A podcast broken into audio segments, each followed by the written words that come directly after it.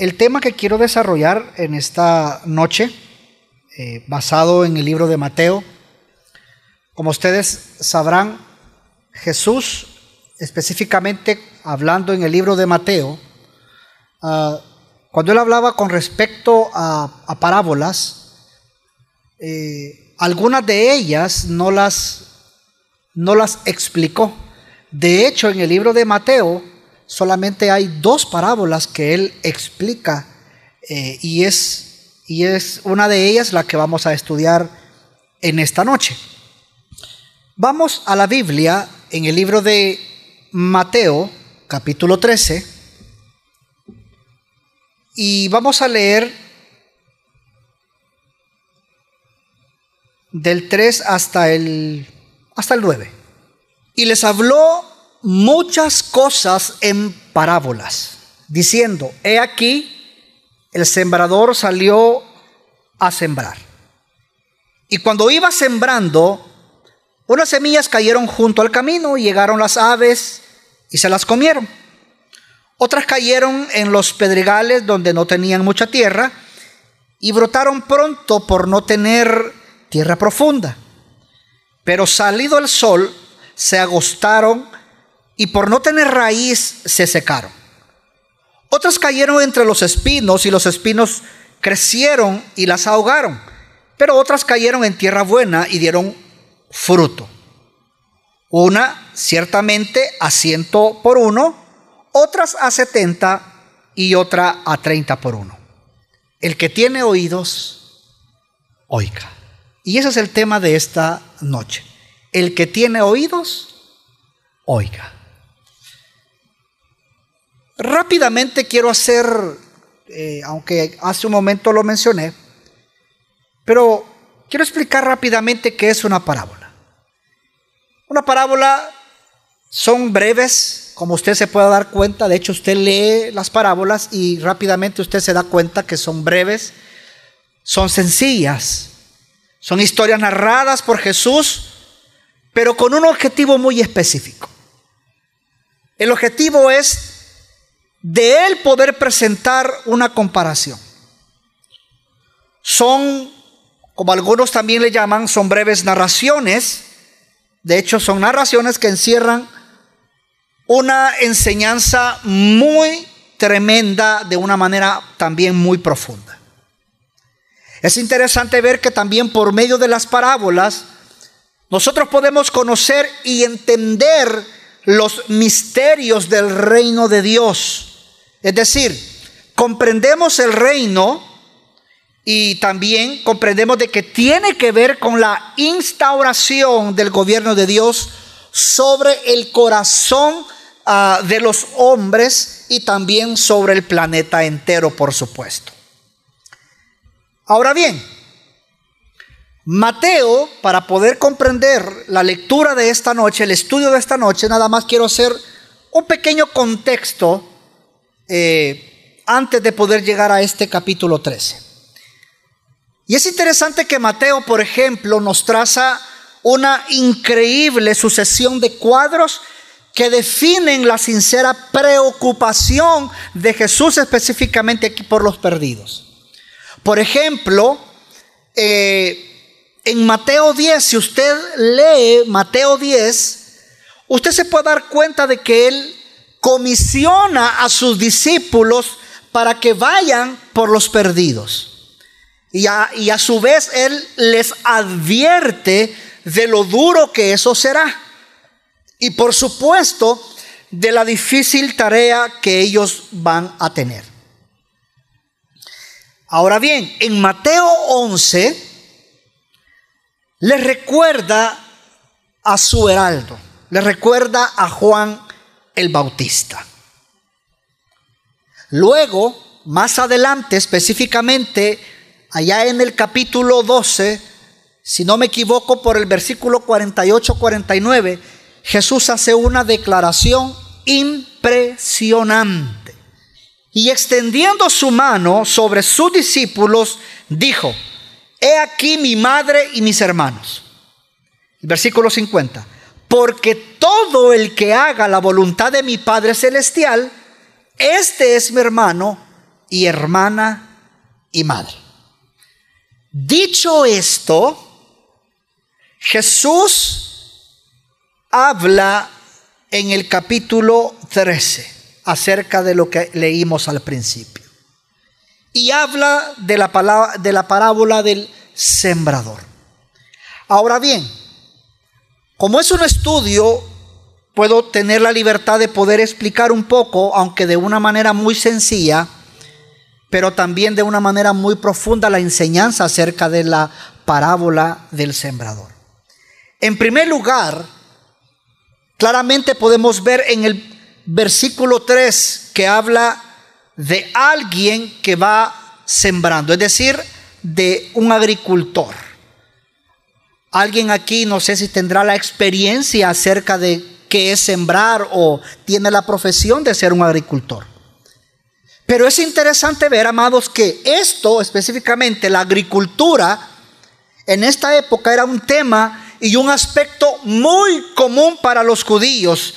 En, en parte su desarrollo también económico, la supervivencia de ellos, es interesante ver que dependía de la agricultura.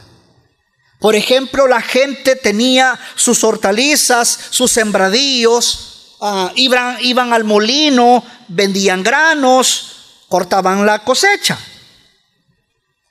Ahora bien, en el versículo 4 encontramos algo sumamente importante. Dice, y cuando iba sembrando, unas semillas cayeron junto al camino y llegaron las aves y se las comieron. Qué interesante porque aquí específicamente ya está hablando de un terreno. Pero estos terrenos es interesante ver que siempre eh, bordeaban los campos sembrados. En aquella época, por ejemplo, Palestina era la tierra más fértil del mundo en ese entonces. Ah, como usted podrá darse cuenta también, en aquel tiempo no había un sistema de regado automático como ahora lo puede haber. Es decir, no habían cercas para poder dividir los campos de uno de otro y, de otro, del vecino, por, por ejemplo. Sino que solamente un pequeño, un pequeño estrecho, un pequeño camino. Así que cuando se sembraba, debido al viento, algunas de esas, de esas semillas que caían ahí, no caían específicamente en el agujero adecuado, sino que caían en el camino, el cual era, por ejemplo, un camino muy, muy árido, no era un camino nada blando, era bien prensado porque era, por ejemplo, por donde la gente caminaba. Aparte de eso, el clima era seco, y eso hacía que, por ejemplo, el suelo quedara bien compactado y por lo tanto, amados, ninguna semilla entraba en ese suelo. Es ahí entonces que los pájaros llegaban, aprovechaban para poder comerse los granos. Luego, en el versículo 5, encontramos algo importante, el versículo 5 y 6. Dice, otras cayeron en los pedregales donde no tenían mucha tierra y brotaron pronto por no tener tierra profunda.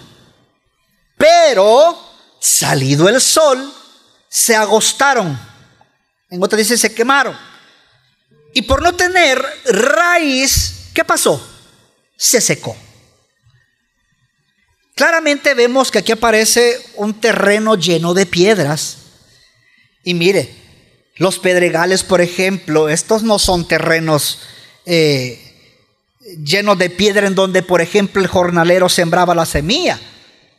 Porque toda persona con un sentido común no sembraría donde haya piedras. Pero aquí hay algo muy importante que debemos resaltar en estos versículos. ¿Por qué? Porque, por ejemplo, la topografía de Israel Ah, es engañosa, ya que en, muchos lugares, a solo unos pequeños centímetros de la superficie del suelo, se, se, encontraba un lecho rocoso, es decir, habían muchas piedras. A simple vista, el terreno parecía adecuado para poder ser sembrado, pero por debajo habían piedras. Y como vemos en estos versículos, al inicio las semillas germinaban y las plantas comenzaban a crecer, pero pasaba algo, no profundizaban. Es por eso que cuando salía ese sol tan fuerte y venían los fuertes vientos, claro que las plantas morían. ¿Pero por qué? Porque sus raíces eran débiles y no brindaban de los nutrientes necesarios. Luego, pasamos al versículo 7. Dice, otras cayeron entre los espinos y los espinos crecieron y las ahogaron. Bueno, claramente vemos en el versículo 7 un terreno lleno de espinas. Estos terrenos, amados, parecían apropiados, parecían profundos, parecían ricos en nutrientes, parecían fértiles. En el momento de la siembra, todo era normal. Todo era normal. La semilla caía, empezaba a germinar, las raíces a aferrarse y a nutrir a la planta. Pero al mismo tiempo otras raíces comenzaron a crecer. Las raíces de los espinos. Y estas, al comenzar a salir, se entrelazaban con las raíces del trigo. Y lo que sucedía era que la ahogaban. Esta mala hierba que siempre nace, aunque uno no la siembre, esta no necesita cultivo ni cuidado. Esto es como un parásito que crece rápidamente para quitarle el sol, la humedad, los nutrientes y al final matan el trigo. Luego pasamos al versículo 8. Pero otras, dice, cayeron en tierra buena y dieron fruto. Una ciertamente a ciento por uno, otra a sesenta y otra a treinta por uno. Claramente en este versículo 8, amados, vemos el terreno bueno, un terreno buenísimo. Este terreno era el ideal. No era duro, no era poco profundo, no había mala hierba, sino todo lo contrario, era rico en humedad, rico en minerales, rico en nutrientes, limpio, listo para ser sembrado. Un terreno donde la semilla cumplía con su propósito de dar fruto.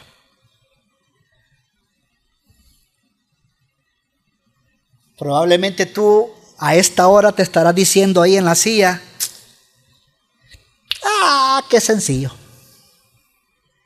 Y por eso vine esta noche. No, hombre.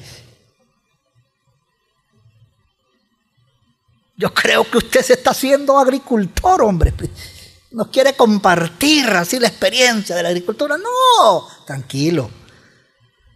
Porque Mateo 13:9 dice lo siguiente. El que tenga oídos o el que tiene oídos, oiga. Esta parábola, amados, esta parábola oculta tremendas verdades y misterios espirituales muy profundos. Y eso es lo que vamos a tratar. Ahora bien, no pierda de vista algo. ¿El qué? Ahí estaban los discípulos. Ahí estaba él y sus discípulos. Y ni siquiera ellos que ya en su momento habían caminado con Jesús, se precipitaron a poder decir, ah, listo, ya entendí, ya sé cómo es la cosa aquí, Jesús.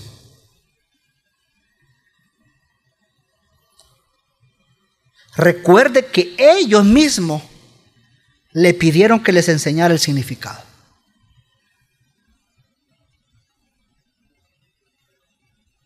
Ahora bien,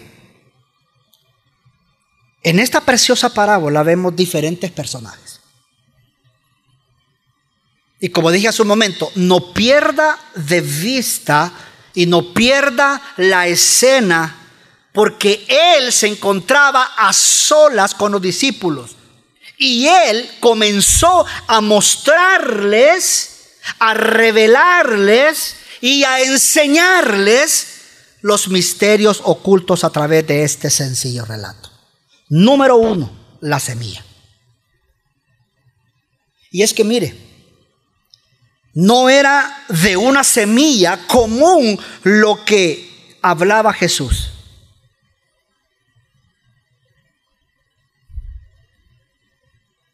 Había algo muy especial en eso.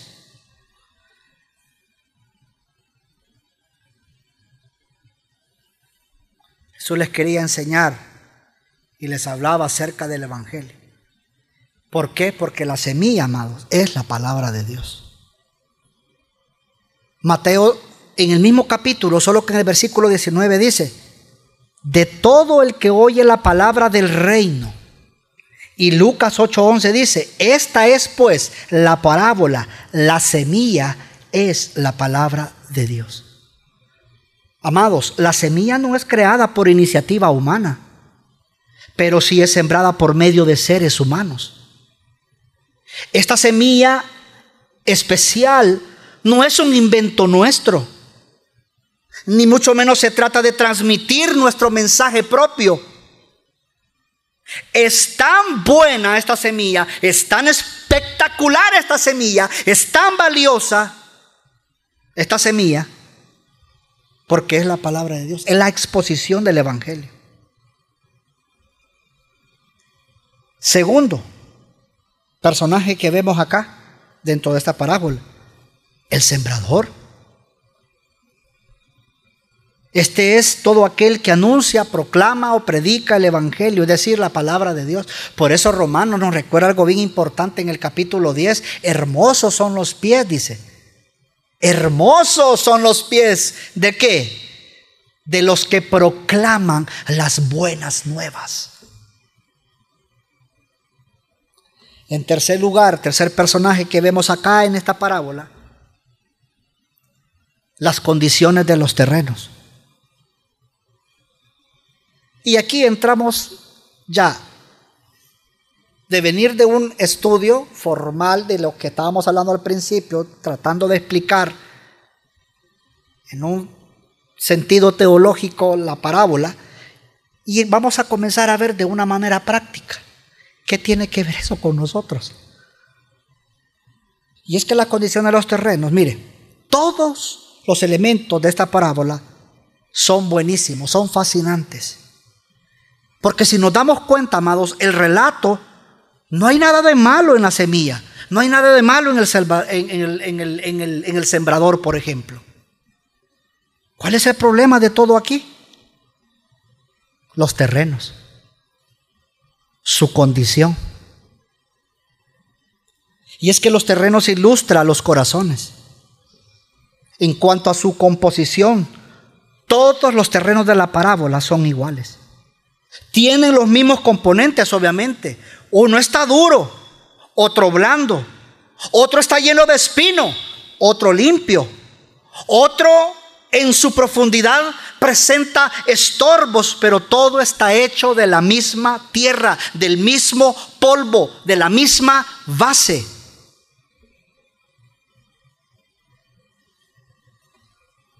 La diferencia son las condiciones ambientales. Uno seco, otro con piedras, otro con espinos. Pero todos pudieran recibir la semilla y ser fructíferos.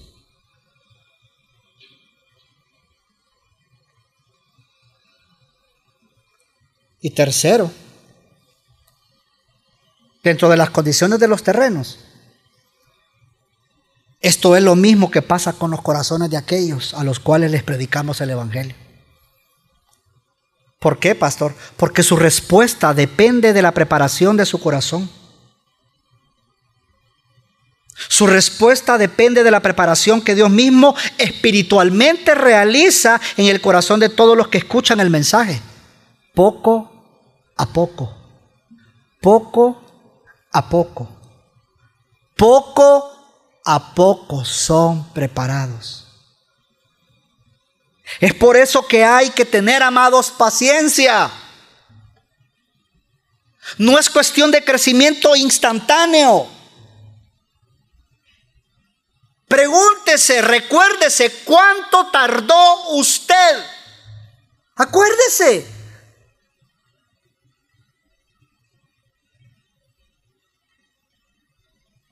Y es aquí donde quiero que veamos ya su condición espiritual y mi condición espiritual. Porque ya pasándolo a un contexto de condición espiritual, es importante ver que vemos cuatro tipos de corazones en esta parábola. Por ejemplo, número uno, hay corazones que nunca responden. Mateo 13, 18. Oíd pues vosotros la parábola del que sembró.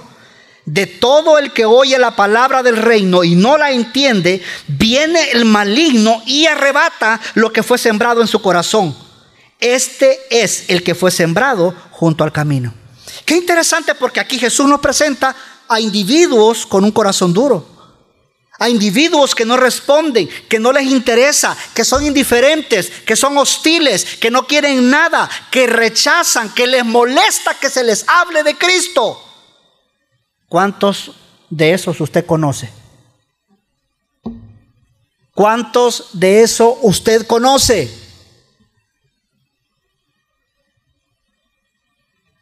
Qué interesante es ver que el enemigo es presentado aquí, por ejemplo, por las aves que arrebatan la semilla, tan pronto cae.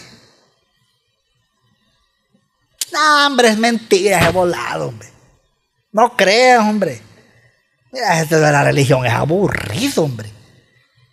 Ahí te quieren tener los miércoles. Ahí te quieren los martes. Ahí te quieren en proceso crece. Ahí te quieren en discipulado. Ahí te quieren los domingos. No, hombre. ahí, te quieren en congreso. Ahí te quieren en consejería. Ahí te quieren en. Para todo te quieren. No, hombre, tener vida propia, papayito, mamayita. Lucas 8:12. Los de junto al camino son los que oyeron, pero luego viene el diablo y quita la palabra de sus corazones para que no crean y sean salvos. Pastor, ¿y qué nos está enseñando Jesús aquí? Amados,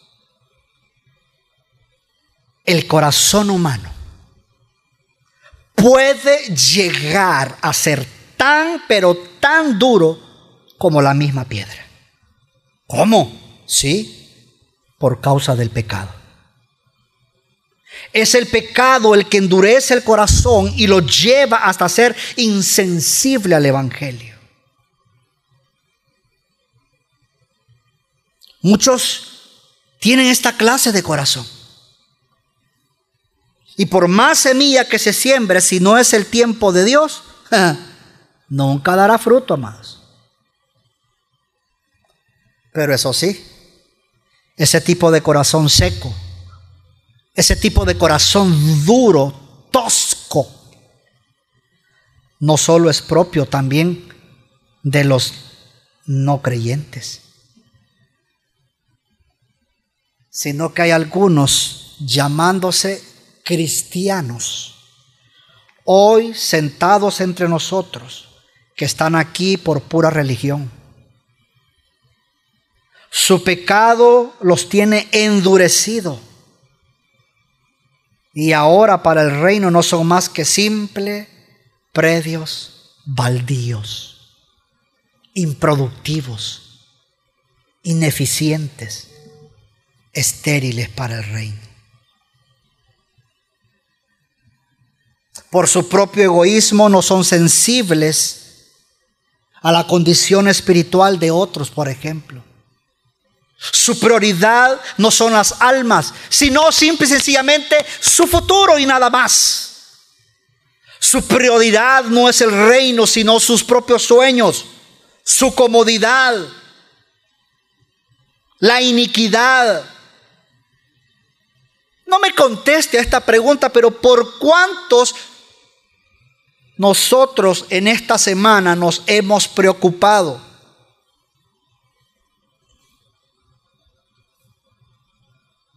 ¿Por cuántos nosotros nos hemos preocupado en esta semana?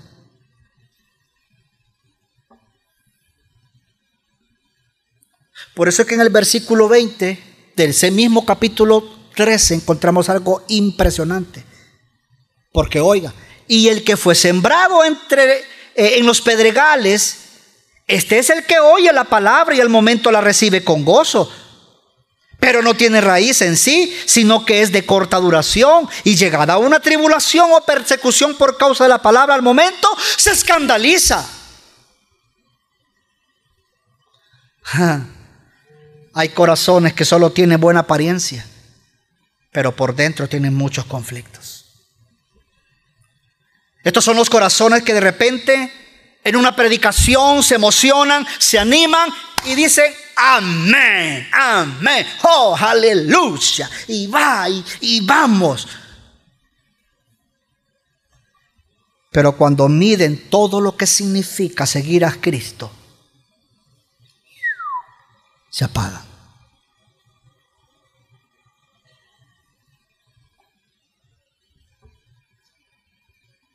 Estos son los corazones que con su cara dicen, Jesús, Jesús. Pero cuando viene la prueba, cuando viene el quebrantamiento, cuando viene la crisis, cuando viene la tribulación, cuando viene la persecución, cuando viene el rechazo, se apagan. ¿Por qué? Porque aman más este mundo y su reputación que a Cristo mismo. Estos son los corazones que con su cara dicen, sí Jesús, pero en su interior hay grandes rocas de rebelión, de resistencia y de oposición al mismo Dios. Personas que dicen, bueno, la Biblia dice eso, pero no, hombre, eso está muy yuca. Está muy complicado eso de la Biblia.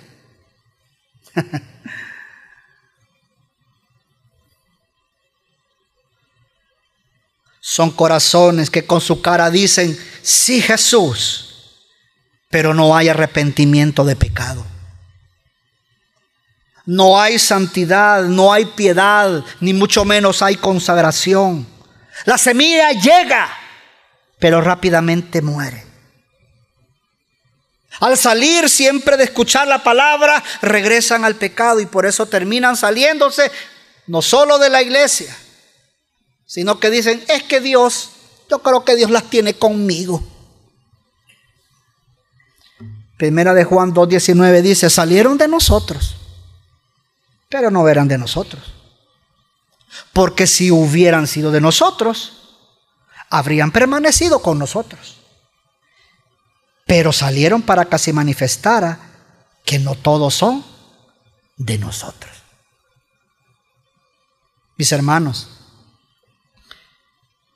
este es el más grande fenómeno en nuestra sociedad. Como hoy en día se presenta en muchos lugares el Evangelio light, el Evangelio tranquilo, el Evangelio al suave, a tu ritmo,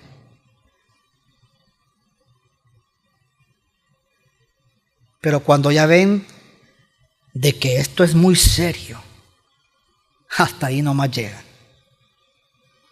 Por lo cual, amados, mi invitación en esta noche es que si vas a presentar el Evangelio, asegúrate de siempre hablar, número uno, de condenación, de gracia, el llamado a ser discípulos y por supuesto a aceptar el señorío de Cristo en sus vidas. No todo el que me diga Señor, Señor.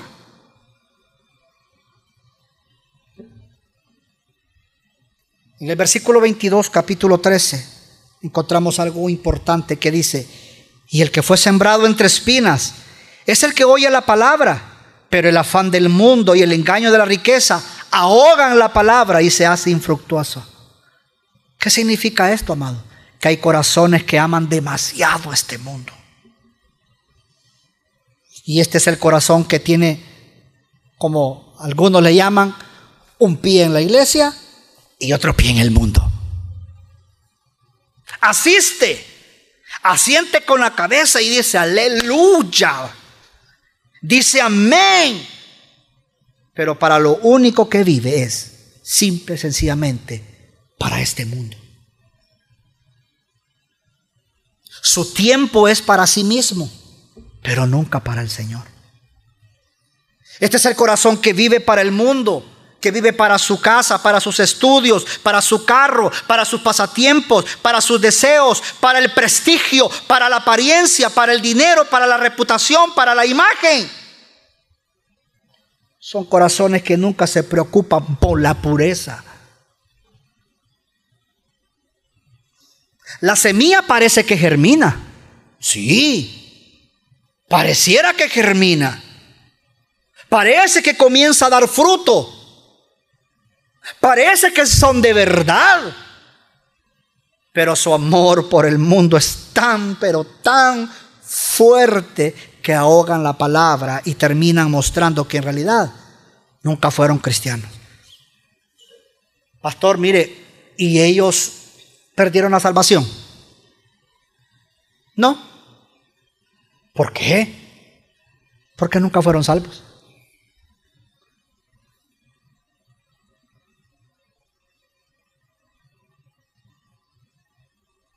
Su corazón no estaba preparado, no estaba limpio del mundo. El mundo y el pecado a uno les sabía amargo. Querían a Jesús como su Salvador, pero no lo querían como su Señor. Vean lo que dice 1 Juan 2.15. No améis al mundo, ni las cosas que hay en el mundo. Si alguno ama al mundo, el amor del Padre ¿qué pasa? El amor de Él no está en Él.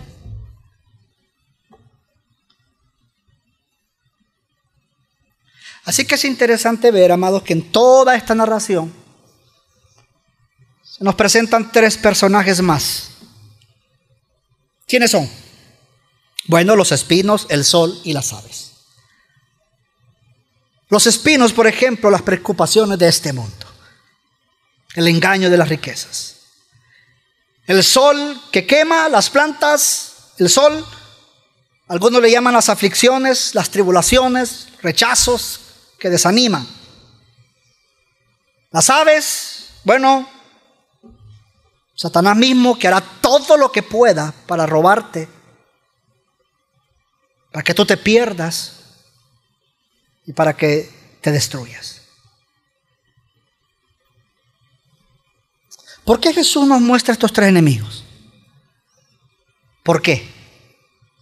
Porque contra ellos se han de enfrentar los sembradores. Y ellos atacarán. No resistirán, se opondrán. Pero eso sí, no hay que temer.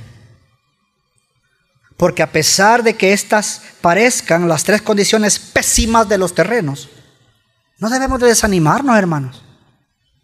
¿Por qué?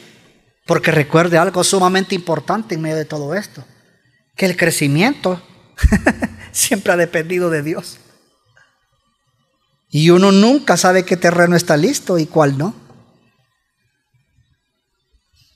Es cierto que en nuestro sano juicio, ninguno de nosotros sembrará en un terreno duro, por ejemplo. Ninguno de nosotros va a sembrar en un barranco, por ejemplo, que se está hundiendo.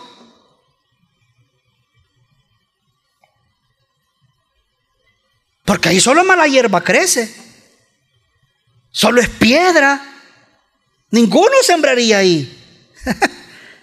Pero sepa algo, amados, en esta noche. Pero nuestro Señor tiene la capacidad de romper, de restaurar, de levantar, de fructificar y hacer crecer en los terrenos más inútiles y espinosos. Mira el que tiene a su lado. Prueba de ello eres tú, dígale.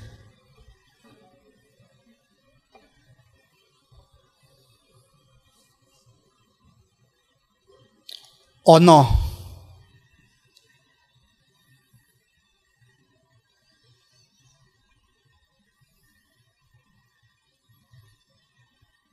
Por eso ya para ir terminando.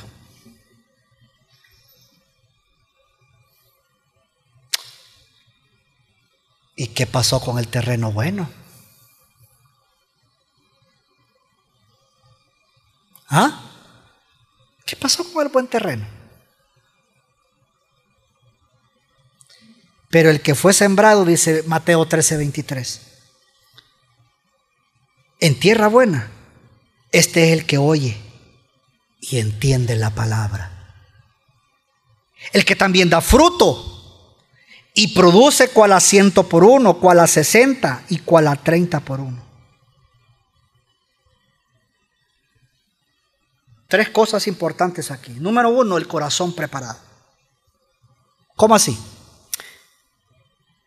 El corazón preparado es la promesa de Dios para los sembradores fieles y diligentes. De que a pesar que la siembra parezca pesada e ineficiente, un día va a dar fruto. un día va a dar fruto. Porque el Señor está preparando los terrenos. Y ver esto, amados, es lo más gratificante del mundo. Por eso es que la prueba de una genuina salvación no es que las personas echen hojas sino que den frutos. Por sus frutos. ¿ah? Los primeros tres terrenos no alcanzaron salvación. Recuerda que el objetivo de la siembra es que la cosecha. En este caso, la vida eterna. Y ellos no dieron fruto. Por otro lado, es tremendo que el Señor nos muestra que no todos los cristianos dan fruto como deberían o podrían. ¿Por qué? Porque la productividad de los terrenos, todos son fructíferos, pero no es el mismo grado. ¿Por qué? Y ponga atención a esto, porque hay algunos aquí más obedientes a Dios que otros, por ejemplo. Hay otros aquí que son más temerosos. Hay otros aquí que son más humildes. Aquí hay algunos más sinceros, más serviciales, más, más proactivos, más íntegros. Y por esa razón son más útiles y rinden más a Dios. ¿A qué nivel aspiras llegar tú? ¿Al 30? ¿Al 60? ¿Al 99.9, pastor? ¿O al 100 por uno?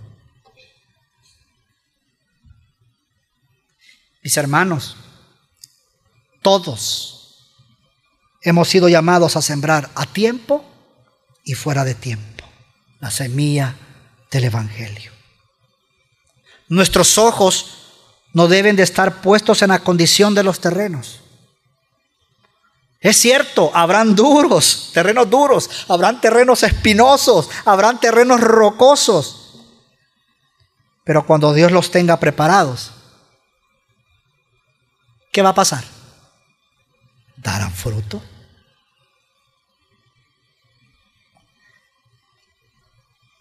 Pero también aquí están muchos terrenos ociosos, cómodos, tranquilos, con el 30.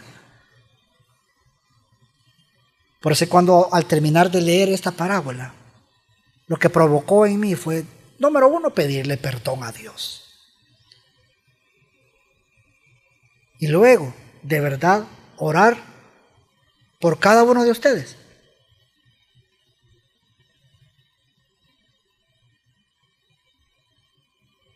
Para que esto nos sacuda, para que esto nos inquiete, para que esto te ponga a trabajar como Él se lo merece.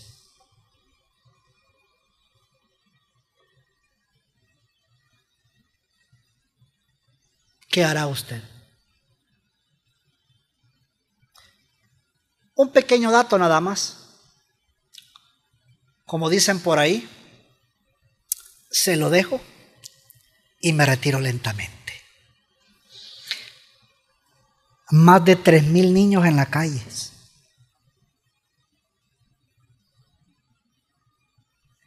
Miles de pandilleros miles de alcohólicos, drogadictos, homosexuales, lesbianas, divorciados, violencias, abusos, delincuencia, sus mismos familiares, sus mismos amiguis sus mismos compañeros de trabajo, sus vecinos. ¿Qué hará? Le recuerdo que la mies está madura. ¿Qué vamos a hacer? No, yo estoy bien aquí, tranquilo. Mire qué bonita la sillita. ¿eh? Esponjadita, mire. Uy, el aire. Oh, está delicioso el aire ahorita.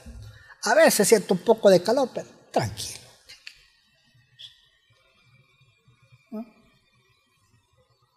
A veces vengo un poquito tarde de las, de las tres canciones de los miércoles, la mitad de una me eché, pero alabe al Señor, hermano. Así que estoy bien, estoy tranquilo aquí. Gloria a Dios. Los de allá afuera, que el Señor tenga misericordia, ¿verdad? ¿Qué hará?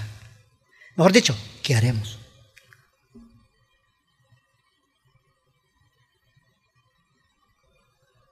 Vamos a orar.